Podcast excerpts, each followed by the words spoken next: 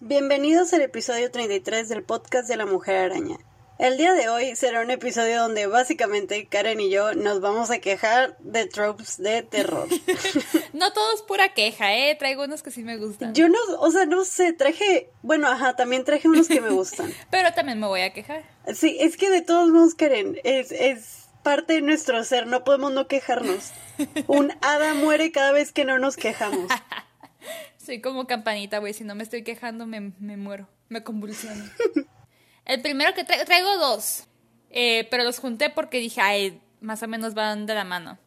Uno es Todo era un sueño y el otro es Sueño dentro de un sueño. Ah, ok. Básicamente esto, según TV Tropes, es, cito, un giro en el que se revela que los eventos anteriores en la historia eran solo parte del sueño de un personaje, una alucinación o algún otro escape del personaje y a menudo se pone al final de la historia para revelar que la totalidad de la historia era una especie de sueño. Este lo puse más que nada porque últimamente en películas de terror me ha tocado verlo mucho, no al final como dice aquí de que a menudo pasa, sino como hay varias escenas en las que a un personaje le pasa algo y se quedan y de repente, ah no, era un sueño, no pasa nada. Ah, y luego lo de sueño dentro de un sueño es básicamente lo mismo pero en un loop. Sí. Que pasa, se despierta y dice, a la madre tuve una pesadilla y luego, no sé, va por leche o algo y aparece el monstruo ahí otra vez y está atrás de él y de repente se despierta y así, o sea, todo lupeado. Y honestamente, me... no... me tiene harta. Es como lazy writing, ¿no? Como, ah, no sé cómo terminar el, final. Ok, fue un sueño. Hay veces que sí me gusta por ejemplo, en Hereditary lo supieron usar, porque no usaron tanto, creo que lo usaron como una vez. Cuando sale el muchacho cubierto de gasolina y todo eso, y que sale ella con y un chingo de cosas bien culeras. Ah, pues ahí está, ahí se me hizo bien, ok, pasó una vez, está bien. Pero hace poquito vi la de Verónica, una española. Pasa cada pinche rato, güey. Ay, no. Los abruzaron, pues. Ajá, y yo. Te digo, te digo de qué me recordó de un episodio de Rick and Morty y justamente sale el vato de... Desde una clásica película de terror, pero le ponen cara de testículo. El que tiene las scissor hands y el que dice bitch a cada rato. Y que se meten... El de Edward sueño.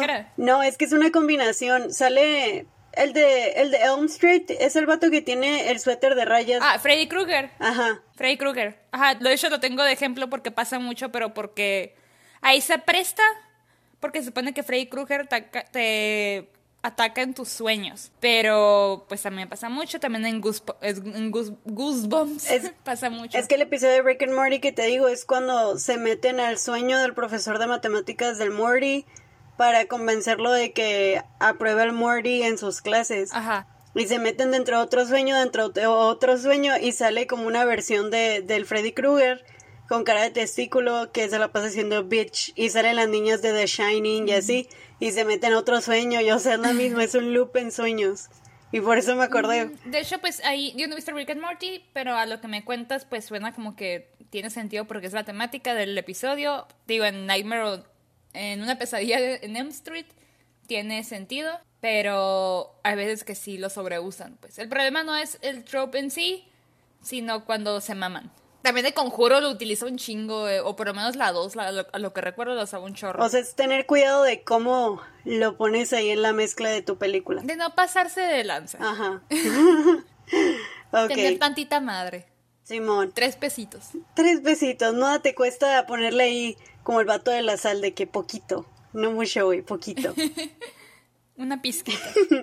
no como yo poniéndole ajo a la comida. Güey, pero mientras más ajo, más rico. Ahí sí no, no tengo ningún problema con echarle un chingo de ajo. Me encanta el ajo. La Karen, la Karen vio mis tropes y me dijo que no sabe ni qué pedo. Y me preguntó qué, qué clase de películas veo. Entonces, de una vez les voy diciendo, yo soy muy culo para las películas de terror. Soy bien miedosa y la Karen sabe.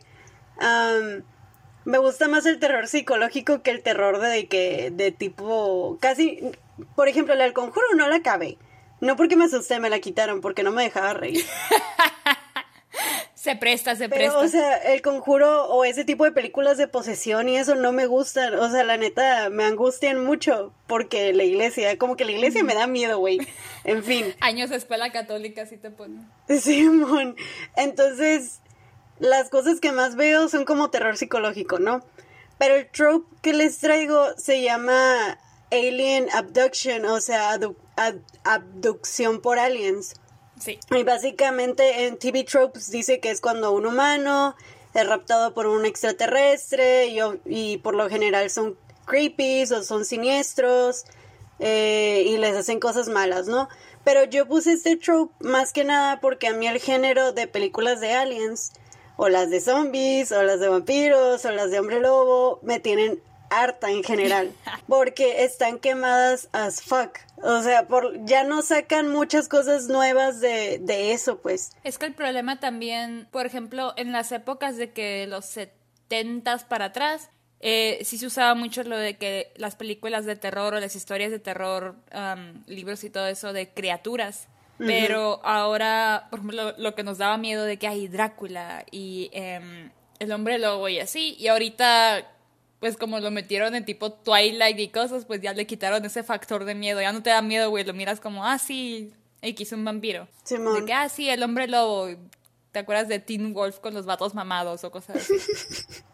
aparte por ejemplo eh, películas de zombies es de las que más he visto o sea de estos que mencioné porque una de mis mejores amigas está obsesionada con los zombies o sea le- ella ama el género zombie güey Pues cada quien. Güey, y no la juzgo cada quien, pero se le maman los zombies. Y película de zombie que es la película que veo porque ella me obliga. Entonces, eh, casi todas las películas de zombies hace- hacen lo mismo. Por eso cuando, cuando sale algo distinto, como que lo agradezco mucho, como que lo aplaudo mucho. Como por ejemplo, con volviendo a lo de Aliens, Arrival. Arrival es una película donde los aliens son parte importante de la historia. Y, y yo sé que chingo mucho con esa película. O sea, la cara la chingué mucho para que la vieran. Ey, pero está bien vergas. Simón, a huevo, por eso te chingué mucho para que la vieras. Está en Netflix, aprovechen. Cuando la acabé dije, a la bestia.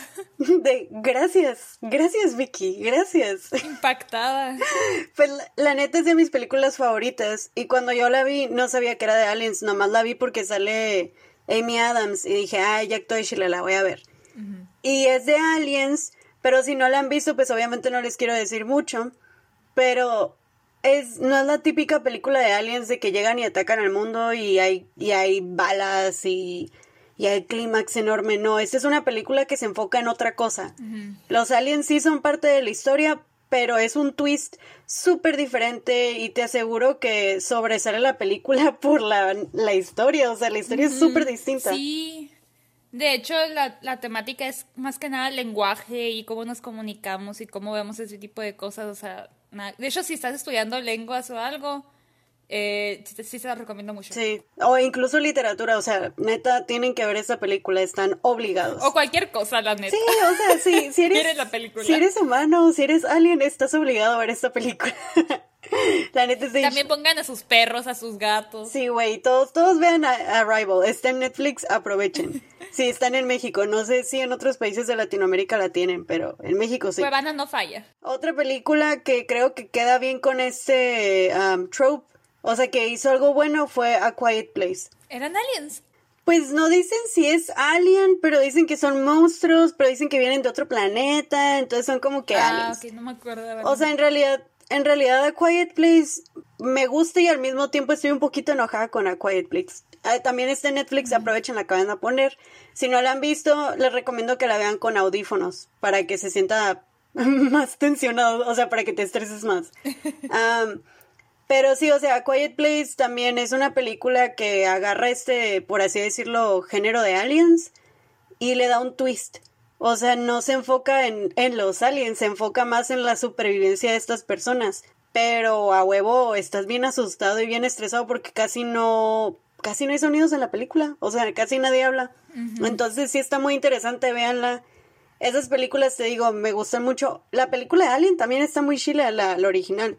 La de eh, Scott Ridley. Sí. Um, Y está padre, pero pues, o sea, porque de ahí todas las pinches películas de aliens ahora se, se basaron en ella, pues. Es la que parió todas las películas. Simón, entonces ese es mi pedo, o sea, no tanto el que existe el género, ya sea hombre o lobo o lo que sea, o sea, mi pedo es que está sobreusado y casi usan lo mismo. O sea, en cuanto ves el tráiler dices, ya sé de qué trata. Entonces, para aquellos que están sacando cosas distintas, muchas gracias. más que nada eso era, por eso puse ese trope, más que nada. Sí. Yo me desahogué. Y pues otro que traigo yo es uno que se llama abominación sobrenatural. ¿Qué es esto? Es un tipo de criatura definida por su desprecio por las leyes naturales del universo tal y como las entendemos y básicamente es algo que más, va más allá de nuestra comprensión. Por ejemplo, el pasaje entre los mundos de Coraline, que o sea, no se detienen a explicarte qué es, nomás sabes que es algo más allá de lo que pueden explicar. Los grandes antiguos de H.P. Lovecraft, por ejemplo, el Cthulhu, Ok. personajes de Stephen King como Randall Flagg o pues el payaso. Y aquí no tengo ninguna queja con este, la neta me gusta mucho. me gusta también cuando no lo explicas mucho, por ejemplo con Coraline no sabemos qué pedo, Sí. pero existe. Sí, o sea, nomás estás ahí para cagarte. Ajá, Randall Flagg también nunca se, bueno, por lo menos en The Stand, no son los demás libros en los que sale, nunca se detienen a explicarte qué pedo con él.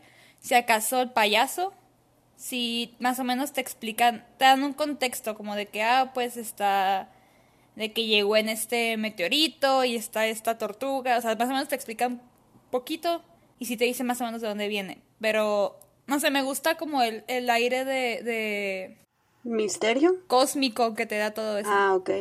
Sí, pues está chilo. que es algo que va más allá de nuestra, de nuestra comprensión y pues ya, no ocupas explicar mucho. Y de hecho, o sea, si está bien hecho, no se ve como lazy writing, porque hay gente que a veces no lo sabe explicar y lo deja hasta ahí, pero si lo sabes hacer bien, como los ejemplos que diste, que son muy buenos, eh, la neta, incluso uno como lector no le importa saber el detrás de nomás estás lo bastante cagado sabiendo lo que están haciendo en ese momento que no te pones a pensar, pues. Sí, y de hecho también había una que es más o menos lo mismo, pero que es la, la, ¿cómo se dice? Ubicación como sobrenatural, algo así, que es básicamente lo mismo, pero es, por ejemplo, una casa y no te explican nada, nomás sabes que la casa está, está maldita o así. Como por ejemplo, en, por lo menos en la serie de Haunting of Hill House o en el Hotel Overlook en El Resplandor, que no te explican, o sea, no es como de que, ay, sí, una bruja se murió aquí hace 100 años y hubo una maldición gitana o lo que sea y no sé, no, nada de eso, o sea, nomás es como la casa tra- se traga a las personas y las vuelve locas y esto y que el otro. Y pues también está Shiloh porque pues siento que muchas veces no se pasan con el contexto. En, en la película de... ¿Cómo se llama esta película animada? La de Mansión Embrujada. ¿O cómo se llamaba? Sí, ese es, no, la casa embrujada. Algo así, es la que está animada, que se come a los niños. Sí, esa sí tiene contexto. Sí, ¿verdad? Es que no me acuerdo, hace mucho que la vi. La esposa del tipo que se cayó ahí porque unos niños estaban jugando y se murió y Chale.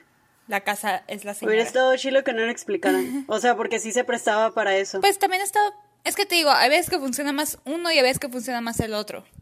Por ejemplo, volviendo a lo mismo, por ejemplo en Haunting of Bly Manor, o sea, la maldición de Bly Manor, si lo comparas con Hill House, pues en Bly Manor sí te explican de que, ok, todo este desmadre empezó con fulana de tal y que esto y que el otro y que esto y que el otro. O sea, si te lo explican, a lo mejor hubiera estado padre que no te lo expliquen, pero el que lo expliquen te da cierto como aire trágico. Que es para lo que iban con esa serie. Ajá. Que. O sea, a veces que sí tiene chiste, a veces que, lo- que está mejor no explicarlo. Digo, depende de cada historia, pues se presta. Ujú, Pues bueno, pues sí. Ah, traigo otro eh, trope que se llama Gypsy Curse, que sería maldición gitana.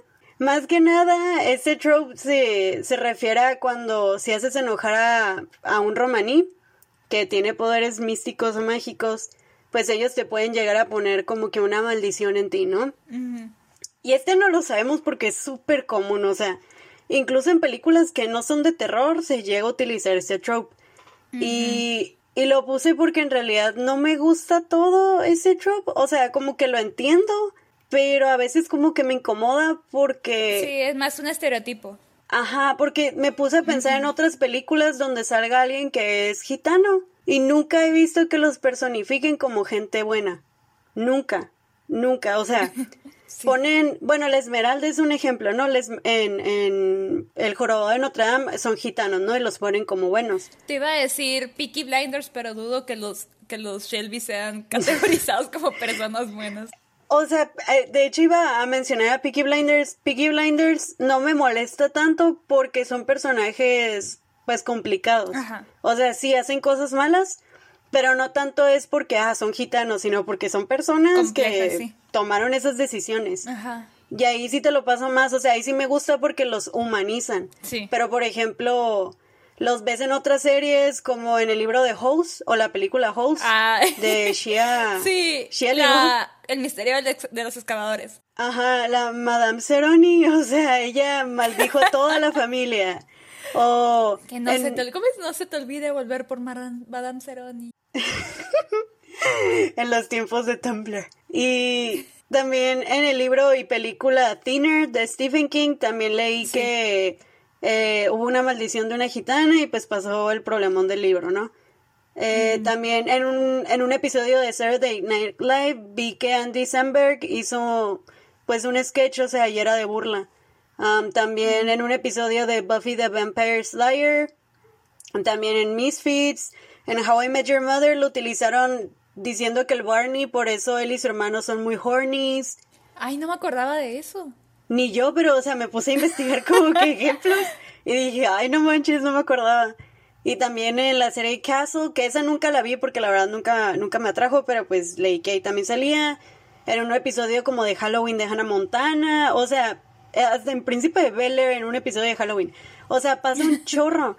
Y se me hace Sí. zarra por lo mismo, como tú dijiste, porque es un estereotipo. O sea, está bien, lo van a usar a veces, ok, no tengo ningún pedo, pero también me gustaría como que, como en Peaky Blinders, ok, son gitanos, y a veces los insultan por ser gitanos, pero son personas humanizadas, o sea, no son Y personajes... si ponen ahí de que. Perdón, te interrumpí. Sí, ahí no sí importa. ponen de que, ay, la maldición o algo, por ejemplo, sin spoilers, en la temporada 3, algo trágico que pasa por un collar maldito y cosas por el estilo, pero como que les agregan más. Que también hay mucho como controversia con Peaky Blinders porque tengo entendido que el, el lenguaje romaní que utilizan lo hablan mal. O sea, como que no le hicieron Correcto. investigación bien. Pero pues es el único que se me ocurre que está un poquito más como, em, como dijiste, complejo. Mejor dentro de lo por que lo menos en la cultura mainstream. Y pues con el jorobado de Notre Dame de Disney y ya. Porque, o sea, la Esmeralda es gitana y es de las Sí. principales y es una chingona, ¿no? Pero de ahí en fuera no se me ocurre. Porque incluso Heathcliff, de Cumbres Borrascosas, él es gitano. Y, o sea, mira todo el desmadre, y es güey. un hijo de la chingada. Ajá, y o sea, entonces, o sea, sí, no dudo que haya gente que, que pues tiene su procedencia gitana y ha hecho cosas malas, pero al fin y al cabo somos humanos, ¿no? Entonces, como que no sé, me gustaría ver un poquito más de polarización con respecto a ese trope. Pero esa es mi queja más que nada. Pues Sí. Y está muy fundamentado. Gracias. Otro que traigo yo, el título me dio mucha risa el que le pusieron en TV Drop. Le pusieron La Agente Scully. ¿Por qué? Para los que no sepan, estaba esta serie llamada Los Expedientes X. Que era de un departamento en el FBI que era secreto y que sabe que estaban estos dos, que eran el agente Mulder y el agente Scully, Sí. y veían cosas como paranormal o ufología, cosas por el estilo, que si hay hubo una desaparición extraña y fueron ovnis, ellos eran los que iban o cosas por el estilo. Y la agente Scully era la, la escéptica, la que decía, ay, eso no pasa. Ah, ok. La que siempre buscaba, ajá, la que siempre buscaba algo, una explicación Lógico. mundana, ajá. Y pues es algo que siempre está en las historias de terror. Sí, siempre. Siempre está la persona que dice, o sea, que aparece alguien levitando y de que no, no, no, no, no, no. no, no.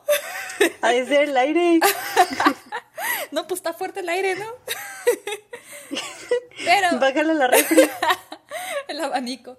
No, pero sí, o sea, eh, no tengo problema con ese trope porque se me hace que es algo que sí, en la vida real es algo que pasa, pues le queremos buscar una explicación lógica a todo. Y pues no tengo problema con este.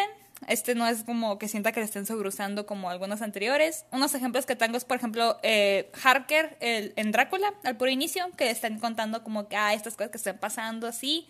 Y el vato dice, ah, puro pedo, puro pedo, hasta que le toca él ver al vampiro y dice, no, pues sí, ¿no? patitas para que las quiero. Eh, otros ejemplos así recientes que me acuerdo es Shirley y Steve en La maldición de Hill House. que sobre todo Steve, porque Steve es el que está súper en negación. Shirley todavía como que está más abierta. El otro es el que dice, nada, nada, puras patrañas, nada, esto pasó. Simón. Pues hay muchos ejemplos, digo, no me acuerdo ahorita de Sí, ninguno yo, así yo de que- también ando pensando en ejemplos. Pero siempre pasa, ajá. Es algo que yo sé que Pero pasa es tan chorro, común pero- que es como... Sí. Ajá. Pero, pero concuerdo contigo, o sea, es, es necesario porque yo creo que cual- cualquier humano en una situación así, lo primero que va a pensar es lógica. Ajá. Sí, pues que es lo más humano. Que si no lo has visto tú o si lo ves, tú, tú buscas una manera de explicarlo. Pues algo que a lo mejor. Bueno, no quiero decir que yo reaccionaré así porque hay veces que sí reacciono así y hay veces que digo. A la vez ya no encuentro mis audífonos, así que hay duendes en la casa o cosas por el estilo. Pero. Pues sí, o sea, es súper humano eso, pues está bien que Por ejemplo, el, el Simon de Cazadores de Sombras, cuando recién la Clary le está explicando qué pedo, el Simon es de que, qué pedo, güey, contigo. O sea, al inicio sí era de no te creo. También en Supernatural, me acuerdo en un episodio. Supernatural es esta serie sobre pues cosas sobrenaturales y están estos dos hermanos que son cazadores, les dicen, y que están, por ejemplo, de que ay, hubo este asesinato extraño en tal parte. Y ya ellos lo miran y con su conocimiento acá dicen, ok, pasó tal, tal, tal, por lo tanto fue un, un hombre lobo, un vampiro, un fantasma, lo que sea, y ellos van y se hacen cargo. Y, pero, o sea, como obviamente esto es algo que no era nada oficial, eran dos vatos en su carro que hicieron lo que ellas querían. Eh, y pues, o sea, van dejando cuerpos ahí. Pensaban que eran asesinos seriales y estaba esta gente buscándolos. Y ya cuando ya por fin le tocó ver a la gente en unas posesiones y todo, cuando, lo tenían, cuando los tenían a ellos encerrados en la cárcel, ya dijo, ah, ok, ya, ya entiendo de- ya entiendo lo que hacen estos vatos. Simón. Y pues un ejemplo, porque pensaba que eran unos psicó- psicópatas, o sea, y todo, ya que, ya que le tocó, dijo, no, pues Oigan, pues no son, ¿verdad? Sí, pero sí siento que es algo que usualmente hay, es muy normal. Por ejemplo, en BuzzFeed Unsolved, que es incluso ahí, o sea, que es una serie que se supone que es como, bueno, no serie, es un- no sé cómo lo clasificarías, unos de, de YouTube. ok. que, su- que cada episodio, pues, o sea, se supone que en las partes de Supernatural van a casas embrujadas o cosas por el estilo. Y pues usualmente cuando miras de que investigaciones paranormales así grabadas, la gente como que te quiere vender de que, ay, hubo este ruidito, así que hay un fantasma aquí. Y ellos me gusta porque no lo hacen así. Y es como de que, pues, pasó este ruido, yo escuché esto, pudo haber sido esto. Y aparte hay un escéptico, en- o sea, son, son dos y hay un escéptico en el equipo. Y ese siempre es como que, nah, nah, nah, fue, fue, fue el aire, ¿no? Pues que se escuchó esto en, en la maquinita esta que se supone que hace ruido. No, no, no, fue un, cap- captó frecuencias de una radio, o sea, te da, te da estas opciones, pues. Y se me hace. Pues sí, porque siempre está esa opción y más ahorita que hay tanta tecnología. Uy, sí. Pero bueno, traigo, traigo un, un trope que está bien raro porque yo no me di cuenta que era un trope. Esa fue la que me sacó de onda, fue la que dije que Es pedo con que, Victoria. yo no sabía que era un trope y no me había dado cuenta hasta que lo leí porque me puse a leer toda la lista de TV tropes porque dije, pues qué fregados voy a poner, casi no veo películas de terror. Pero leí ese y dije, mmm, vamos a investigar. Se llama vagina dentata, o sea, dentadura vaginal, no sé, creo que sería la traducción. Quiero, quiero desver eso. Pues básicamente TV, Tropes, TV Tropes dice esto, lo voy a leer. Un clásico body horror. La vagina dentata es un mito popular de los genitales femeninos dentados, que se da en muchas culturas en todo el mundo, desde los maorís hasta los nativos americanos. Se sospecha que el concepto originalmente entró en juego como parte de un cuento de advertencia, advirtiendo sobre los peligros del sexo con mujeres extrañas. Pero la surrealidad de la imagen y la ansiedad de castración que evoca la ha convertido en un sello distintivo de pintores y escritores psicoanalíticos. Actualmente muchos condones femeninos contra la violación funcionan con el mismo principio. Ah, sí. O sea, me sacó de onda. Nunca lo había escuchado y dije, "Mm, le voy a poner porque suena interesantemente Pues, raro. ¿No has visto Entonces- el que venden el Rapex, algo así? Que se queda atorado. Sí, o sea, tienen esas cosas. O sea, yo no pensé, o sea, como dice aquí, empezó como posiblemente un mito, ¿no? De culturas, eh, ya sean nativas o maorís. Pero, pero, o sea, el hecho de que sigue impactando hasta la actualidad me sacó de onda y por eso lo traje aquí. Porque alguno de los ejemplos que sale eh, en TV Tropes es la película de Alien. Y justamente, o sea, la película Alien de eh, Scott Ridley, Sí. hay una escena, no sé si la recuerdas, donde salen como imágenes de unos aliens como juntos. Y literal dice en TV Tropes, desdibujando inquietamente los rasgos masculinos y femeninos de la manera más horrible posible. La boca interna que se extiende de la criatura titular en Alien se asemeja a un falo, mientras que las mandíbulas en su punta evocan este, este trope. Su forma de cría es aún peor y le da a los humanos una cara llena de clítoris alienígena en la garganta.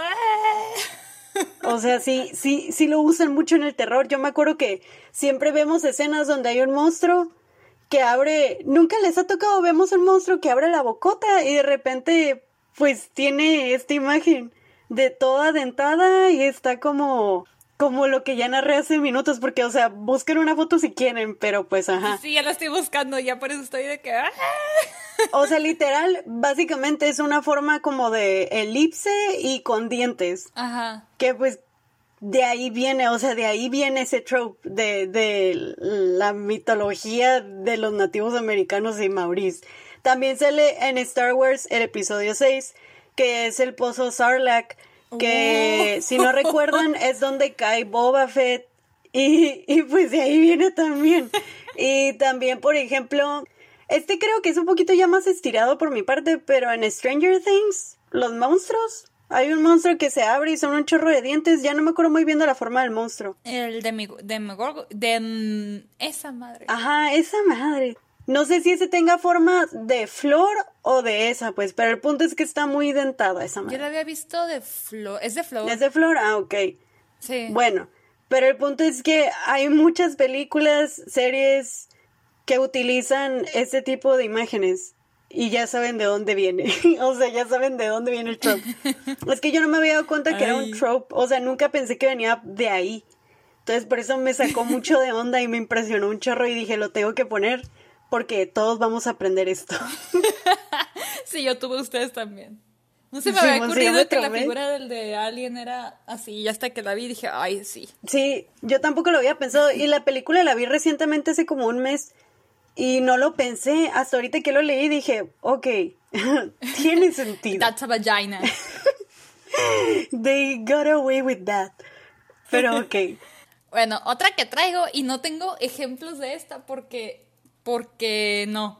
Peligra. es el trope de que. De el que estuvo muerto todo el tiempo. Es que Ajá, se te están ocurriendo varios, pero no los puedes decir. ¿De qué trata esto? Es básicamente un personaje que ha estado en la historia como cualquier otro personaje y al final resulta que nunca estuvo vivo. sí. Ajá, que Honey He Dead. Hay un chorro de ejemplos que se me ocurren que están bien padres. Está padre cuando encaja dentro de la mitología de la película o del libro. sí. No te puedo decir ejemplos que me gustan. Porque no sería no justo. sería- Ajá. Pero, ay, es que se me ocurren unos que son perfectos, pero no te lo puedo decir. Pero sí, o sea, está padre cuando encajan dentro de, de lo que ya sabemos de la historia, como que se presta, pues que ya cuando pasa no te quedas. Que no lo hacen por shock nomás. Sí. Que tiene sentido. Que cuando lo miras dices, ah, ajá. No, pues sí. O de que, ah, güey, lo tenía frente a mí todo este tiempo y no me di cuenta. O ajá. Ajá, como cierta película de Bruce Willis. Oh, ok. No voy a decir nombres. También cierta película de Nicole Kidman. Em, pero sí. Está padre.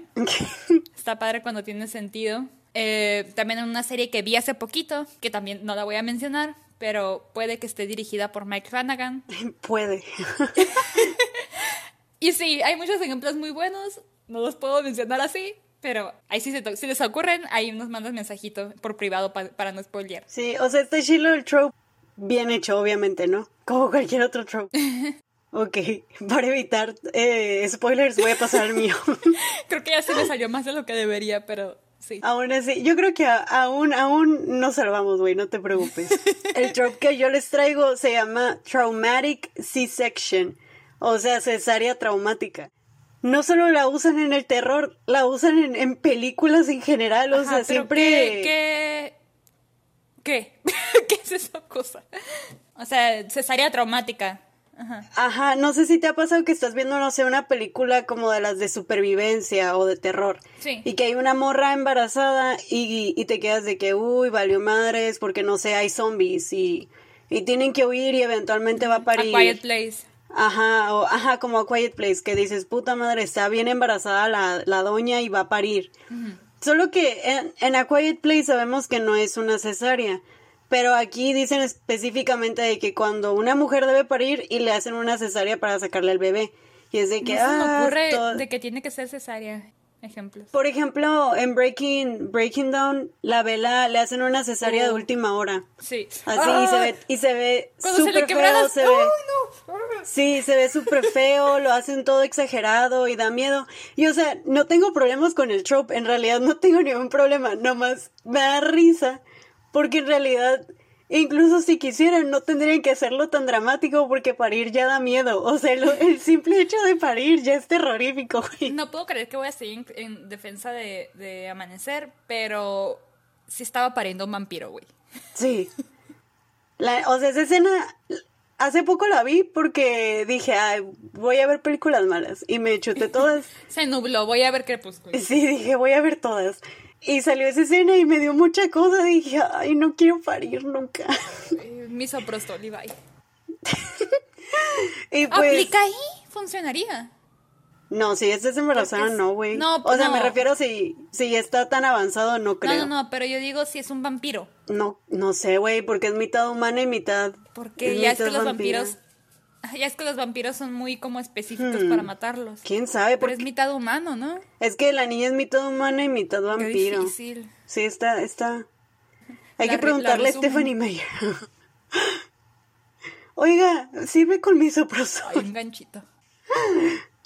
Bueno, el punto es que para mí el hecho de dar a luz ya es traumático, lo bastante. Te digo también donde me traumé de chiquita con el episodio 3 de Star Wars, cuando la ahorcan a Padme y no puede vivir porque la ahorcaron y da luz en chinga. Ay, son mamás. Y se ve todo triste y dramático.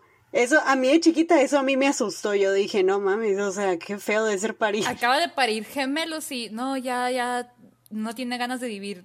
Ay, no. No, no, no, no. Voy no. por dos. ya me vi. Ay, no.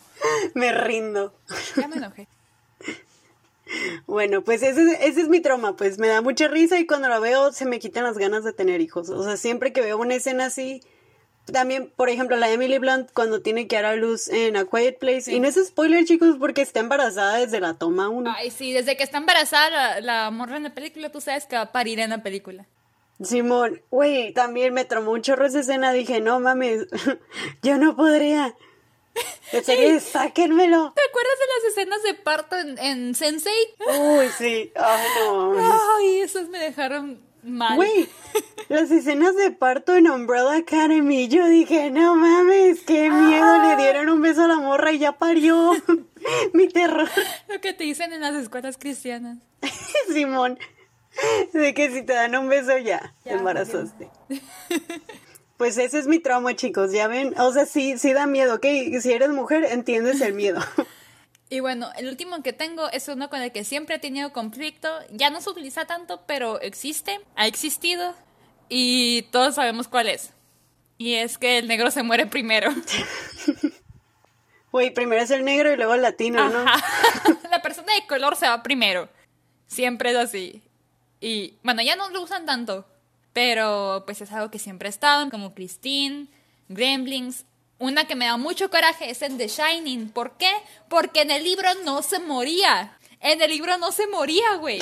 No se moría. De repente vi que lo mataron y dije, no es cierto. O sea, ese güey vive y todavía creo que aparece en Doctor Sueño o, o lo recuerdan en Doctor Sueño poquito después de que pasó todo lo, lo del hotel. Y aquí no, lo matan a hachazos. Güey, ¿en, en, en qué película vi que se burlaron de esto? ¿Fue en Get Out?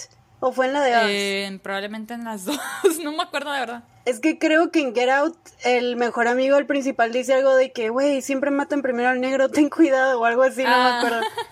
Y yo, pues algo sí, que diría el, el amigo de Chris. Simón. Y si no, de todos modos queda en su personaje, o sea, es algo que sí diría. También en, en la segunda de Scream hay un chorro. Todos lo hemos visto. Todos lo hemos visto. Sí, sí, siempre ya no se utiliza negro. tanto, o que yo recuerde. En Midsommar fue el segundo, Mínimo. pero pues ahí se... De la Tomasa tampoco le gusta. No, no lo aprueba, estoy orgullosa de ella. Ah, pero en Midsommar como van cayendo uno por uno, es como que... ah, De hecho, bueno, no, ella, ella no es negra, ella es de, tiene rasgos de allá de lo que es India, ¿no? La que sale en a Midsommar. los dos británicos. Ajá. Ujú, Pues, Eh, son- o sea, o sea, son, ¿quién fue el primero en, son gente de color, pues. ¿quién fue el primero en Midsommar? Verga, ¿No no fue el de las cejitas? No, por- no me acuerdo. fue, no, no, no, ya me acordé, fue el, el, el, el que te digo, el que tiene rasgos hindús, el que andaba en la pareja sana, Ah, entonces sí, se aplica. sí lo cumplieron. Oh, valiendo. Porque luego, luego la morra también desaparece, acuérdate, porque pues no encuentra al novio. Sí. Y luego, ajá. Pero el de las cejas, güey, esa fue la muerte más satisfactoria para mí, en mi opinión. Se lo merecía el Ay, estúpido, asqueroso, Me caga, me caga, me caga. asshole. Pero que miren Midsommar. es muy buena película. ya, ya hicimos spoiler, pero no importa porque, porque no. De todos modos se van a sacar de pedo y no van a entender. O sea, de todos modos no se Ya a preocupen. esas alturas ya la debieron haber visto. Sí, o sea, es su culpa por no haberla visto. Pero bueno, el último trope que yo traigo se llama Unseen Evil, o sea, eh, maldad sin, o sea, no vista, ¿no? Y en TV Trope literal dice esto y me dio mucha risa. Un tipo específico de villano del que no debe ser visto. El mal invisible es algo tan horrible que no se puede mostrar en pantalla. Se usa cuando nada que se le ocurra al departamento de arte podría ser lo suficientemente horrible. Eh, Pues sí. Pero ¿sabes qué? Este trope me gusta. O sea, a veces funciona muy bien. ¿Por qué? Porque otra vez vuelvo a Quiet Place. Que, o sea, Ah, sí. eh, es, es un pequeño spoiler, pero no les voy a decir cuándo pasa ni dónde, ¿no? Pero la mayoría, parte, la mayoría de la parte de la película de A Quiet Place no ves a los monstruos. O sea, sabes que hay un monstruo y sabes que están rodeados por todo el mundo y que están pasando cosas malas y que te tienes que cuidar de ellos y con el mínimo sonido estos morros aparecen, pero no sabes cómo se ven. Sí. Entonces, para mí eso tenía más impacto porque decía, a la madre, o sea, no los podemos ver y tú solito te imaginas las horroridades que han de ser. Eventualmente aparece uno. Y ahí es cuando lo vi y dije, no mames, no da miedo. O sea, para mí me quitó toda esa, Sí. esa magnitud que yo ya traía de la película y fue como, ah, es mi única queja de A Quiet Place. O sea, por mí, si nunca hubieran puesto cómo se veían estos monstruos, para mí hubiera sido perfecta la película. Es la única queja. En una película que lo usaron así fue, por ejemplo, en la de Bird Box, que no es una película que a mí me haya gustado mucho, pero me gustó cómo lo usaron ahí. Porque si sale de que no, se supone que no lo pueden ver porque si lo ven se matan. Simón. Ni que salen, por ejemplo, con los ojos tapados o algo y que te ponen así de que abajo de la cobija con ellos o algo y que tú sabes que están por ahí pero no los estás viendo así. Y luego la cagaron cuando pusieron personas también, que también estaban matando gente y eso sí los puedes ver y ya. Pero sí, o sea, se me hace muy chilo. Sí, es cierto que no dudo que a veces puede pasar eso, que el departamento de arte no se le ocurre algo, pero, pero a veces siento que sí está más chilo, como que siento, no conozco muchas películas de terror que hagan esto, pues, que no te muestren el monstruo, más que, más que las que son de como Paranormal Activity, no los ves. O sea, ves las acciones que hacen y, es, y eso me gusta mucho de Paranormal Activity Sí. no los ves, nomás ves de que abren gavetas y eso, y tú dices, puta madre, güey, qué miedo. Porque se hace más realista. Sí, y aparte también tiene eso de ese toque de realismo que no miras como, por ejemplo, miras, no sé, el conjuro, cosas por el estilo. Mira los cortes del director y como que sabes más o menos cómo fueron grabadas las cosas. Pero en Paranormal Activity, como nomás hay una cámara y las cosas pasan y así, eh, le hace toque realista, pues. Y la verdad, a mí me gusta mucho, o sea, me siento... No digo que las demás películas donde muestren a los monstruos o, o muestren a los fantasmas o eso estén menos chilas, porque hay unas muy buenas así. Pero la neta disfruto mucho cuando no se ve, porque me asusto más. Porque tu, tu mente, tu mente, a tu mente se le ocurre lo que va a dar miedo, pues. Ajá, por ejemplo, la película de Mama, de Guillermo del Toro. ¡Ay! Sí, Esa, sé cuál. Esa película, me, la neta, me da mucho miedo la escena de las niñas cuando están caminando en sus cuatro, eh, o sea, en, en cuatro, pues, de que ya las tienen agarradas en, en, en la estación de policías y que empiezan a caminar así como animales. Eso, güey, me dio un chingo de miedo. Y, o sea, me daba miedo. O sea, mamá no me da miedo, ya la he visto muchas veces, pero, o sea, me, me gustaba hasta que sale mamá. O sea, no hubiera tenido problemas. No hubiera tenido problemas con que Guillermo nomás dejara partecitas de mamá. O sea, que ves el vestido tal vez, o que ves, no sé, un brazo o lo que sea. Sí. Pero ya cuando salió quitó todo el miedo. Ajá, o sea, ya en cuanto la ves completa dices, ah, no mames, o sea, güey. Yo me veo así por las mañanas. Si lo miras de frente, que obviamente cuando lo miras de frente, pues te cagas, ¿no? Si lo miraras tú en la vida real. Simón. Pero como sabes que no es la vida real y la miras en la película, dices, eh. Sí, o sea, ¿qué, ¿qué, es lo que te digo? En algunas cosas sí funciona y en otras dices como que, ah, güey, mejor no hubieras puesto nada y que yo solita me asustara. O sea, como que sí, sí depende de la historia, porque hay otros donde no mames, si te cagas un chingo. Como la, la niña del aro, o sea, la niña del a mí sí me da miedo, güey. O sea, pero las primeras, no, no las actuales. Eh, fíjate, algo que me gusta mucho de, las historias de terror en general es que, que son una manera de contarte como cosas reales de una manera muy como... De otra manera, pues. Por ejemplo, si nos vamos con El Resplandor que en sí todo eso es una analogía para un padre alcohólico que le hace daño a su familia. O sea, todo lo del hotel y todo eso. Que bien, si bien la película de Stanley Kubrick le quitó ese, ese factor, en la película de Kubrick le añadieron otra cosa que es la que es estar como ah, aislado de la gente y cosas por el estilo. Que también es otra parte que está Sheila. En, por ejemplo, La maldición de Hill House, que me gusta un chorro, que, o sea, sí tiene cosas paranormales y todo, pero en sí es una historia sobre trauma. Y cómo afecta a todos los hermanos de forma diferente. Que incluso la casa, no están en la casa la mayoría de la serie, pues, pero están lidiando con los estragos que les dejó la casa.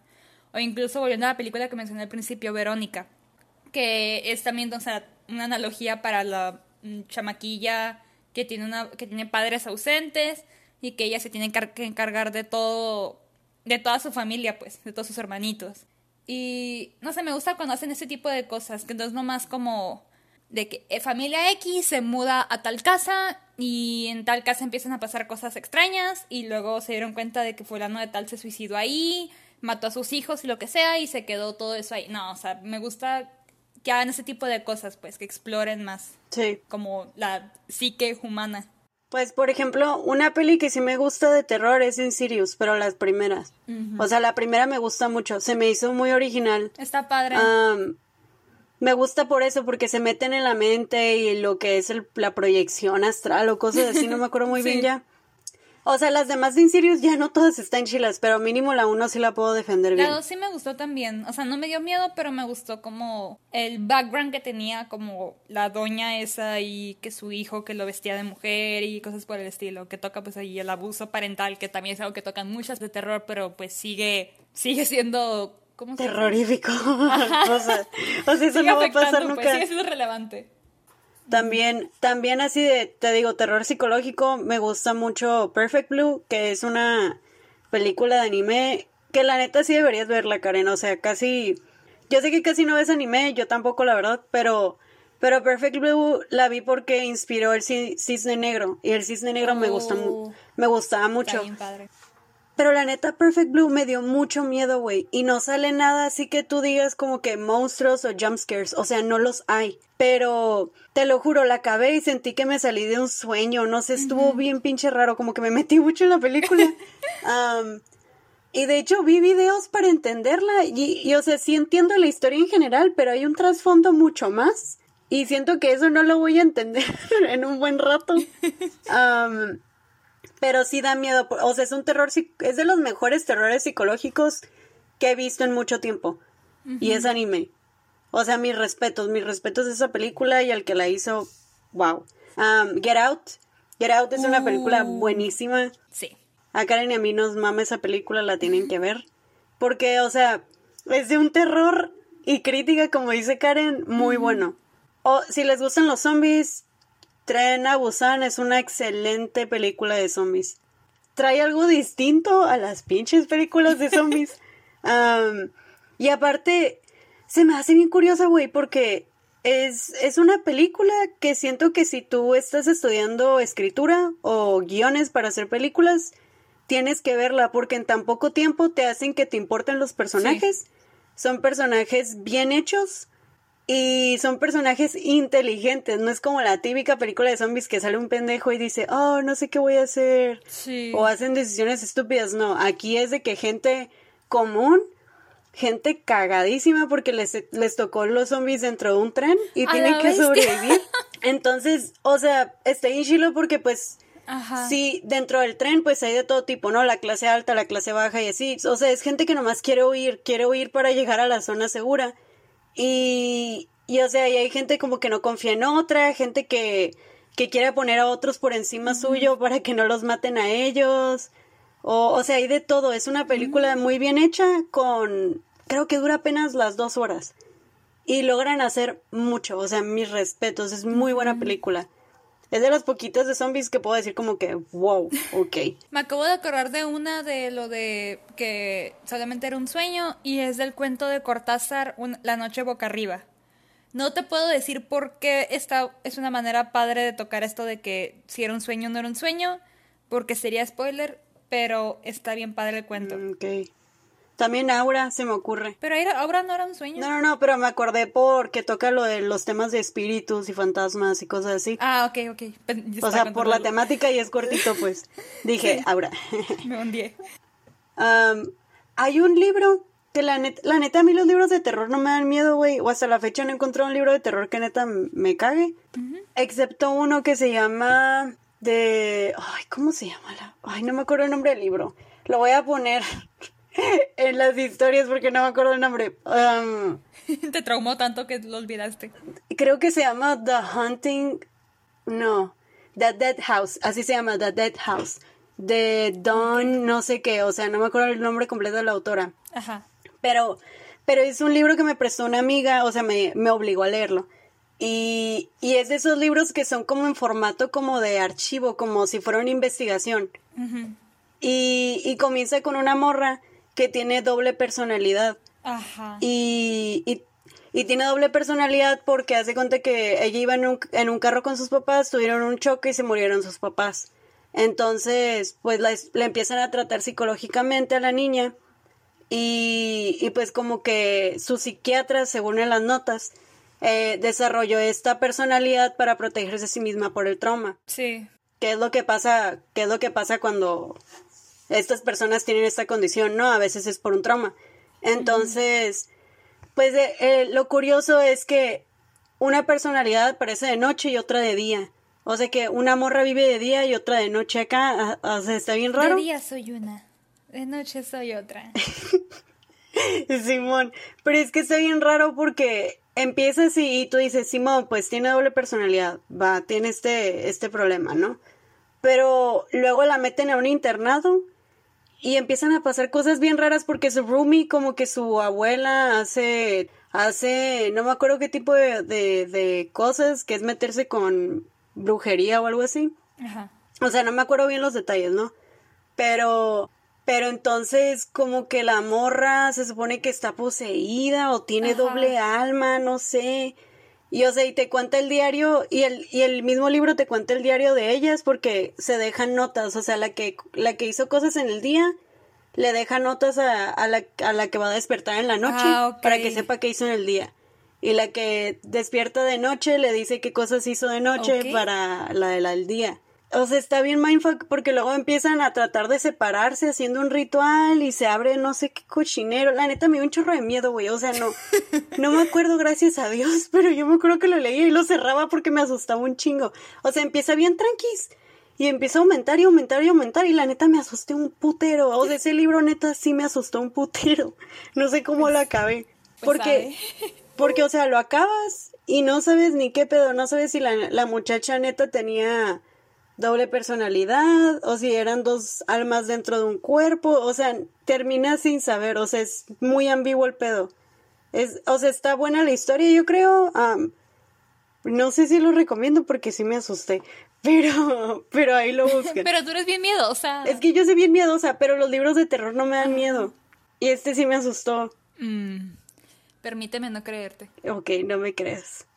Tal vez porque no he leído tantos libros de terror, también puede que sea eso. Bueno, En Instagram nos pueden encontrar como podcast-ma, en Twitter como podcast arana y... Ah, ¿les decimos? Pues por cierto, Laura, te mandamos un saludo, muchas gracias. Eh, vamos a aparecer el sábado en un show llamado El Tinglado, en el que es del canal 66. El sábado creo que es a las 7 el episodio, o bueno, eh, a las 7 empieza el programa. Y pues nos hicieron una entrevista, así que también muchas gracias chicos del Tinglado por tenernos ahí un ratito. Y pues estamos bien emocionadas. Perdón por haber espantado al, al host. Ay, estuvo muy divertido, la neta. Nos hicieron una entrevista del podcast y pues si tienen abuelitos o, ustedes ven el tinglado o no saben qué es el tinglado, también pueden buscarlos en Facebook. Así se llaman el tinglado y pues para que miren el episodio y nos echen porras. Sí, eh, muestran como cosas culturales de aquí de Mexicali, entrevistan a, de hecho antes de nosotros iban a bailar unos unas personas, no sé de, qué grupo era, después de nosotros creo que había un violinista. Sí. Ajá, estábamos todos ahí haciendo fila y todos acá con talentos y la Vicky y yo nomás, jeje, hola. De, hola, nos cuesta leer. Nuestro talento es ser nerds. Nuestro talento es, pues, procrastinar y leer libros. Pero sí, ahí disculpas al host. Es que la Karen asustó a un señor ya adulto con la mirada. O sea, el poder. El poder de la mirada de la Karen. Estaba dando su intro y pues estaba dando nuestra información y yo pues no encontraba qué cámara mirar ni nada porque, pues, porque estoy pendeja. Y dije, pues lo voy a ver. Y me le quedaba viendo al señor, pues para, aparte porque como él estaba hablando se me hacía grosero no verlo. Y nomás volteó como, si lo dije bien, no me equivoqué. Pensó que lo estaba viendo porque se equivocó. y yo no. y todos más gritan corte. Y yo, oh, oh, ya la cagué. De hecho, nos dijeron, ahí, ahí yo escuché que dijeron, es la primera vez que el vato dice corte. Y yo, wow. Así de poderosa soy. Ah, huevo. Estoy orgullosa de ti, Karen. Ay, no, qué pena. Pero bueno, para que nos escuchen, o ya sea en YouTube, que nos den likes, nos den comentarios bonitos, si nos quieren patrocinar, si nos quieren hacer una entrevista. También con mucho gusto. Y bueno, eso es todo por ahí. sí. El siguiente episodio va a estar bien padre, Karen. Ah, ahora sí. Siempre digo eso, pero ahora sí. Yo siempre digo que todos van a estar bien padre, pero es que es cierto. Bye. Adiós.